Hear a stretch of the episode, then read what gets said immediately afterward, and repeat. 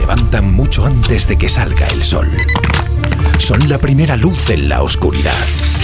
La antorcha que abre camino al nuevo día. Están comprometidos con la información. Son la España que madruga.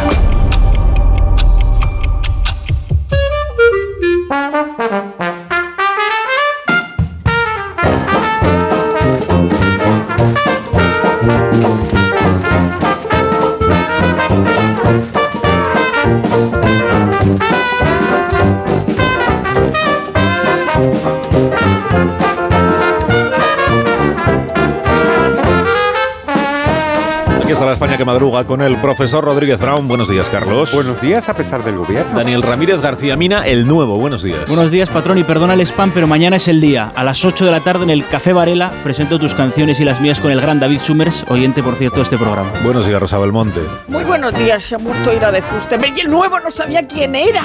Ah, no. Desvelando conversaciones privadas. Qué mala persona. pero es verdad, no sabía. Feliz José Casillas, buenos días. Buenos días, 3.500 seguidores del Atlético de Madrid hoy en Milán. 3.500. Amón Rubén, buenos días. siempre quiso dedicarse al cine y Feliz le dijo, suficientes problemas tenemos ya.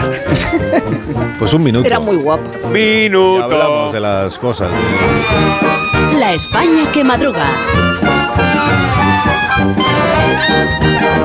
Donde el Sina.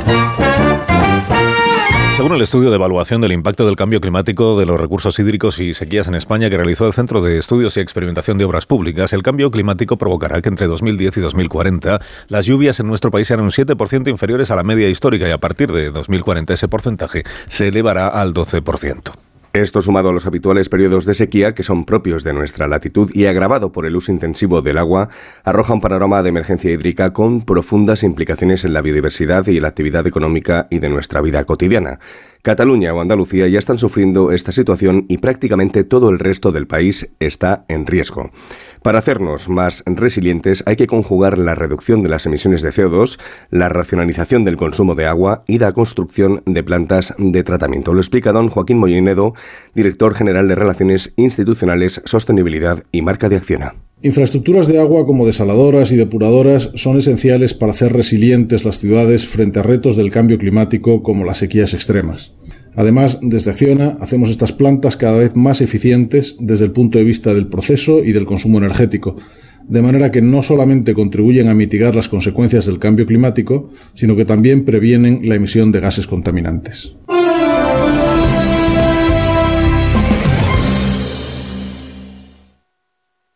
¿Sabes cómo se dice optimismo en alemán? Optimismos. Fácil, ¿verdad? Pues así de fácil te lo pone Opel si eres empresario autónomo. Descubre la tecnología alemana del futuro con los días pro empresa de Opel. Solo hasta el 29 de febrero condiciones excepcionales en toda la gama de turismos y comerciales. Ven a tu concesionario o entra ya en opel.es. Te lo digo, te lo cuento. Te lo digo, estoy harto de cambiar de compañía cada año para poder ahorrar. Te lo cuento, yo me voy a la mutua. Vente a la mutua con cualquiera de tus seguros. Te bajamos su precio, sea cual sea. Llama al 91 555 5555. 91 555 5555. Te lo digo, te lo cuento. Vente a la mutua. Condiciones en mutua.es. Las ofertas solo tres días no duran cuatro días, ni cinco, ni únicamente dos. Las ofertas solo tres días duran eso, solo tres días. Y hay que aprovecharlas para llevarse, por ejemplo, bacalao salvaje noruego Scray de 2 a 4 kilos, 9,90 euros el kilo. En tienda web y app. Solo hasta el jueves en Supercor, Hipercor y Supermercado El Corte Inglés. ¿Qué necesitas hoy? Precios válidos en Península y Baleares. ¿Cansado? Revital. Tomando Revital por las mañanas recuperas tu energía, porque Revital contiene ginseng para cargarte las pilas y vitamina C para reducir el cansancio. Revital, de Pharma OTC. Cariño, vamos a cambiarnos al plan estable verde de Iberdrola, que paga siempre lo mismo por la luz, todos los días, todas las horas, durante cinco años, pase lo que pase. Interrumpimos la emisión por una noticia de última hora. Nos están invadiendo los extraterrestres. Pase lo que pase. Pase lo que pase. Y ahora, además, llévate 100 euros con el plan estable verde de Iberdrola. Contrátalo ya llamando al 924 24 24 o en iberdrola.es. Consulta condiciones en la página web. Iberdrola, por ti, por el planeta. Empresa patrocinadora del equipo paralímpico español. Mirad chicos, os presento. Este es mi tío Ángel. Bueno, su tío, su tío. Soy como su padre en realidad. No tío, eres mi tío. Pero soy como tu padre. A ver, si te he querido como un padre. Soy más que tu tío, soy como tu padre. Sí, sí, tu padre. Vamos, tu padre. Bueno, pues eres mi padre. Por 17 millones de euros uno se hace padre de quien sea. Ya está a la venta el cupón del Extra Día del Padre de la ONCE. El 19 de marzo, 17 millones de euros. Extra Día del Padre de la ONCE. Ahora cualquiera quiere ser padre. A todos los que jugáis a la 11, bien jugado. Juega responsablemente y solo si eres mayor de edad. Hola, soy Jesús Calleja. ¿Sabéis cuál es el verdadero sabor del agua? El agua de mi tierra, el agua mineral Teleno. Recuerda, agua mineral Teleno. ¿Qué tal, vecino? Oye, al final te has puesto la alarma que te recomendé. Sí, la de Securitas Direct. La verdad, es que es fácil que puedan colarse al jardín saltando la valla. Y mira, no estábamos tranquilos. Lo sé. Yo tuve esa misma sensación cuando me vine a vivir aquí. Protege tu hogar frente a robos y ocupaciones con la alarma de Securitas Direct. Llama ahora al 900-272-272. Recuerda, 900-272-272. Estoy buscando unos neumáticos casual, con un look de entretiempo y tal, para la playa, la nieve, la lluvia, vamos, para todo el año. Si lo que quieres es algo que agarre con todo, los neumáticos cuatro estaciones son tendencia. Aprovecha el 2x1 de Peugeot Service con las mejores marcas y triunfa en cualquier pasarela, este- esto carretera. Condiciones en peugeot.es. Más de uno en Onda Cero. Donde el Sina.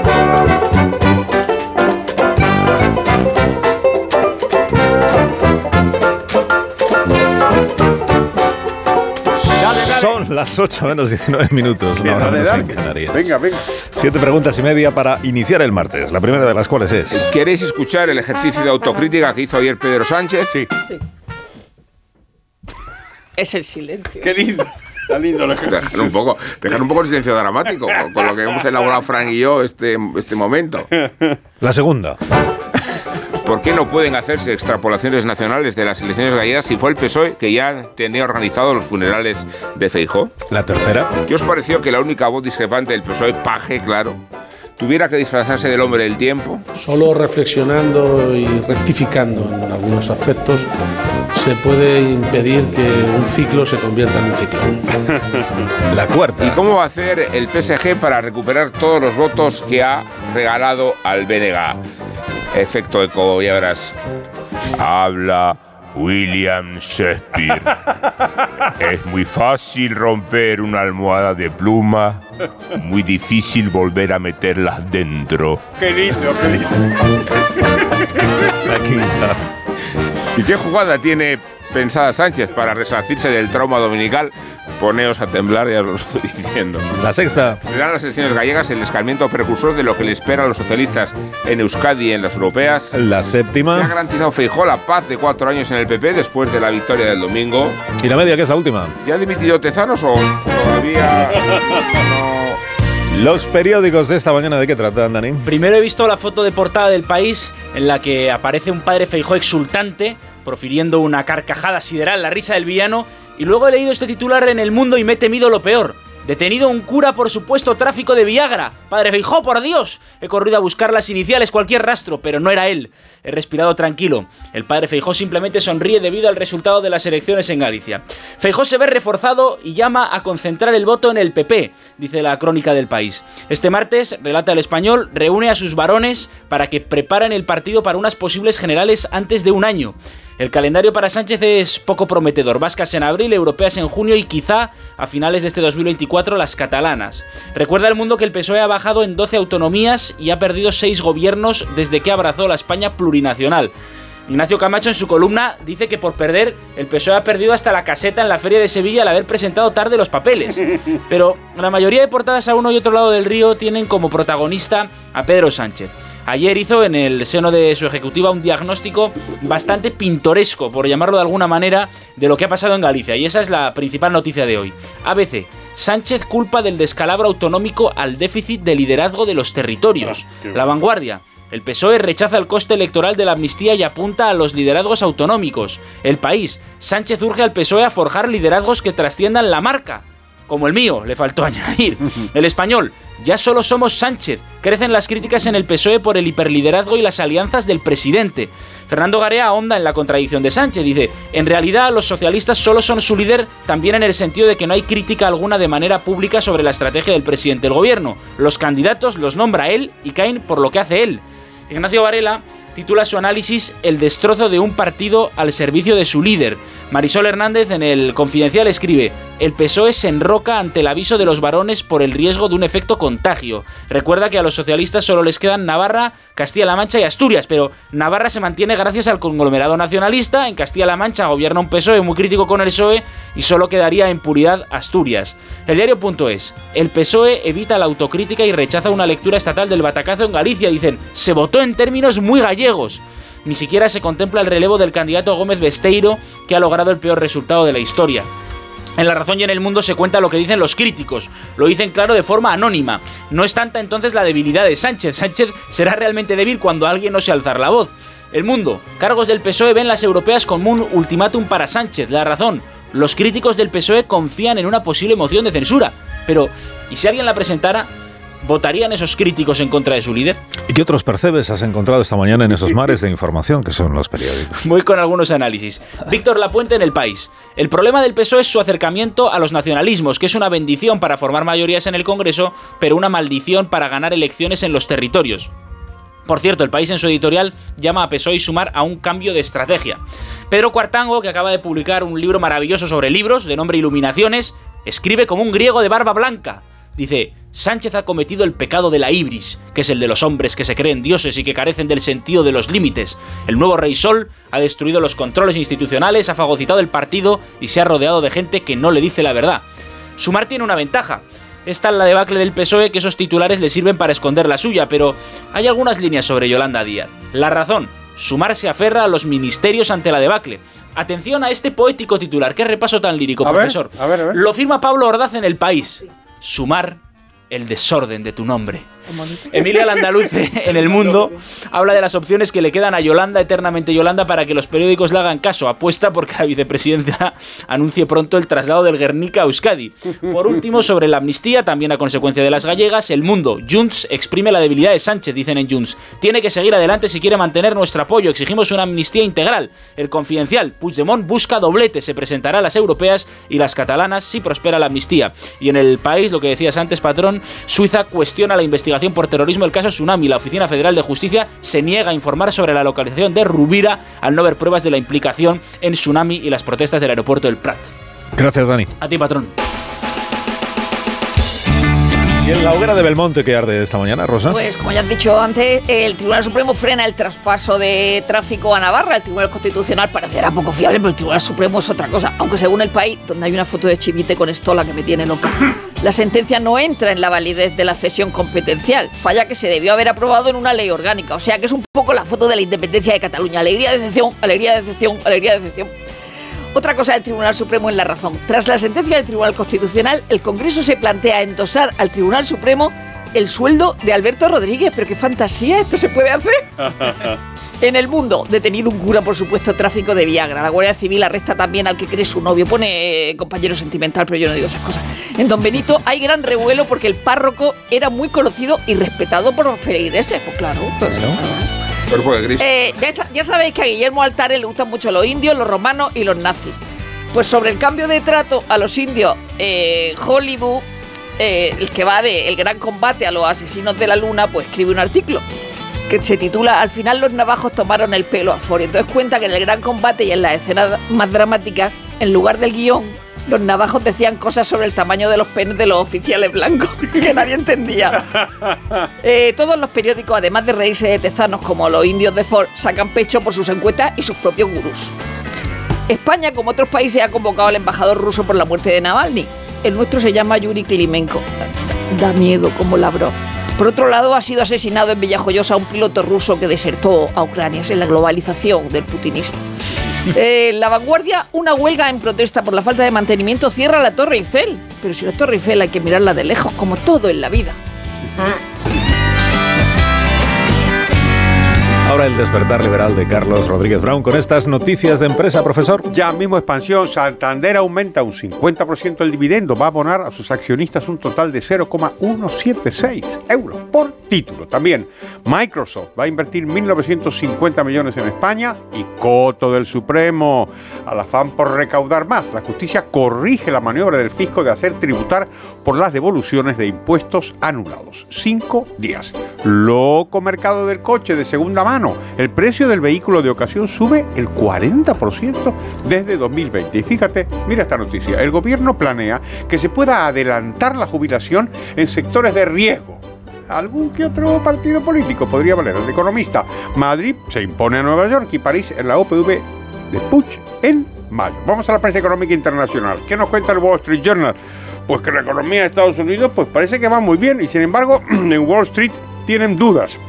En el caso de China, cosa preocupante. Fíjate, se les ha ocurrido ¿Qué se les ha ocurrido? Pues bajar los tipos de interés. Cuidado.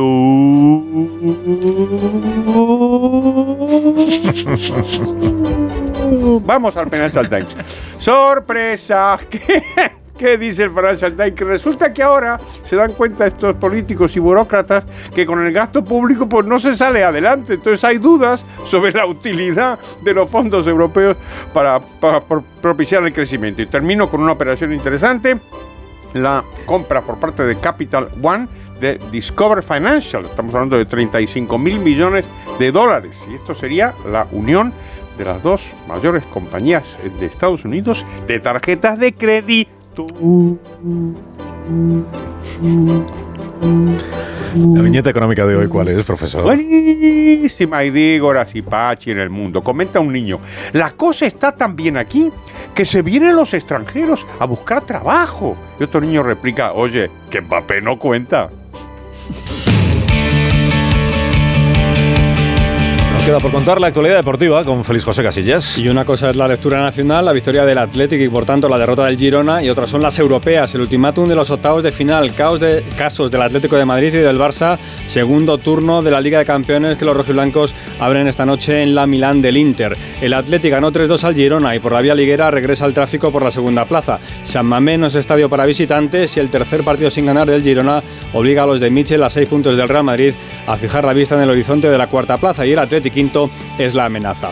Inter Atlético de Madrid, 9 de la noche en el Radio Estadio. El hiperliderazgo de los interistas en la Liga Italiana frente a un Atleti reforzado por la goleada del fin de semana. Liderazgo fuerte también como el del Cholo Simeone, gran protagonista en la previa porque se recuerda su pasado interista, las pizzas y asados con los jugadores argentinos de aquella etapa, sus más y sus menos con Ronaldo Nazario y los cuatro años que compartió vestuario con su rival en el banquillo, Inzaghi. Con todo, el Atleti siempre se mueve entre lo bueno y lo peor, así que se recuerda que fue hace 10 años, en febrero del 14 y en la Milán del Milán, cuando el Atleti empezó a hacerse un sitio en Europa, pero que en ese estadio al Atleti le fue de las manos la Copa de Europa. Y como siempre, en los momentos previos a estos partidos se hace un análisis profundo, a fondo del rival, y le ves cargado de razones para hacerte daño. No hay mejor delantero que Lautaro Martínez, que hace una pareja temible con el francés Turán. A la otra Italia, la del sur, viaja el Barça. Va a jugar mañana en el Maradona contra un Nápoles que ha pasado de ser campeón a la irrelevancia en su liga, 27 puntos del Inter. Tan lejos sus resultados de las expectativas que ha cambiado tres veces de entrenador. La última ayer, a unas horas de recibir al Barça,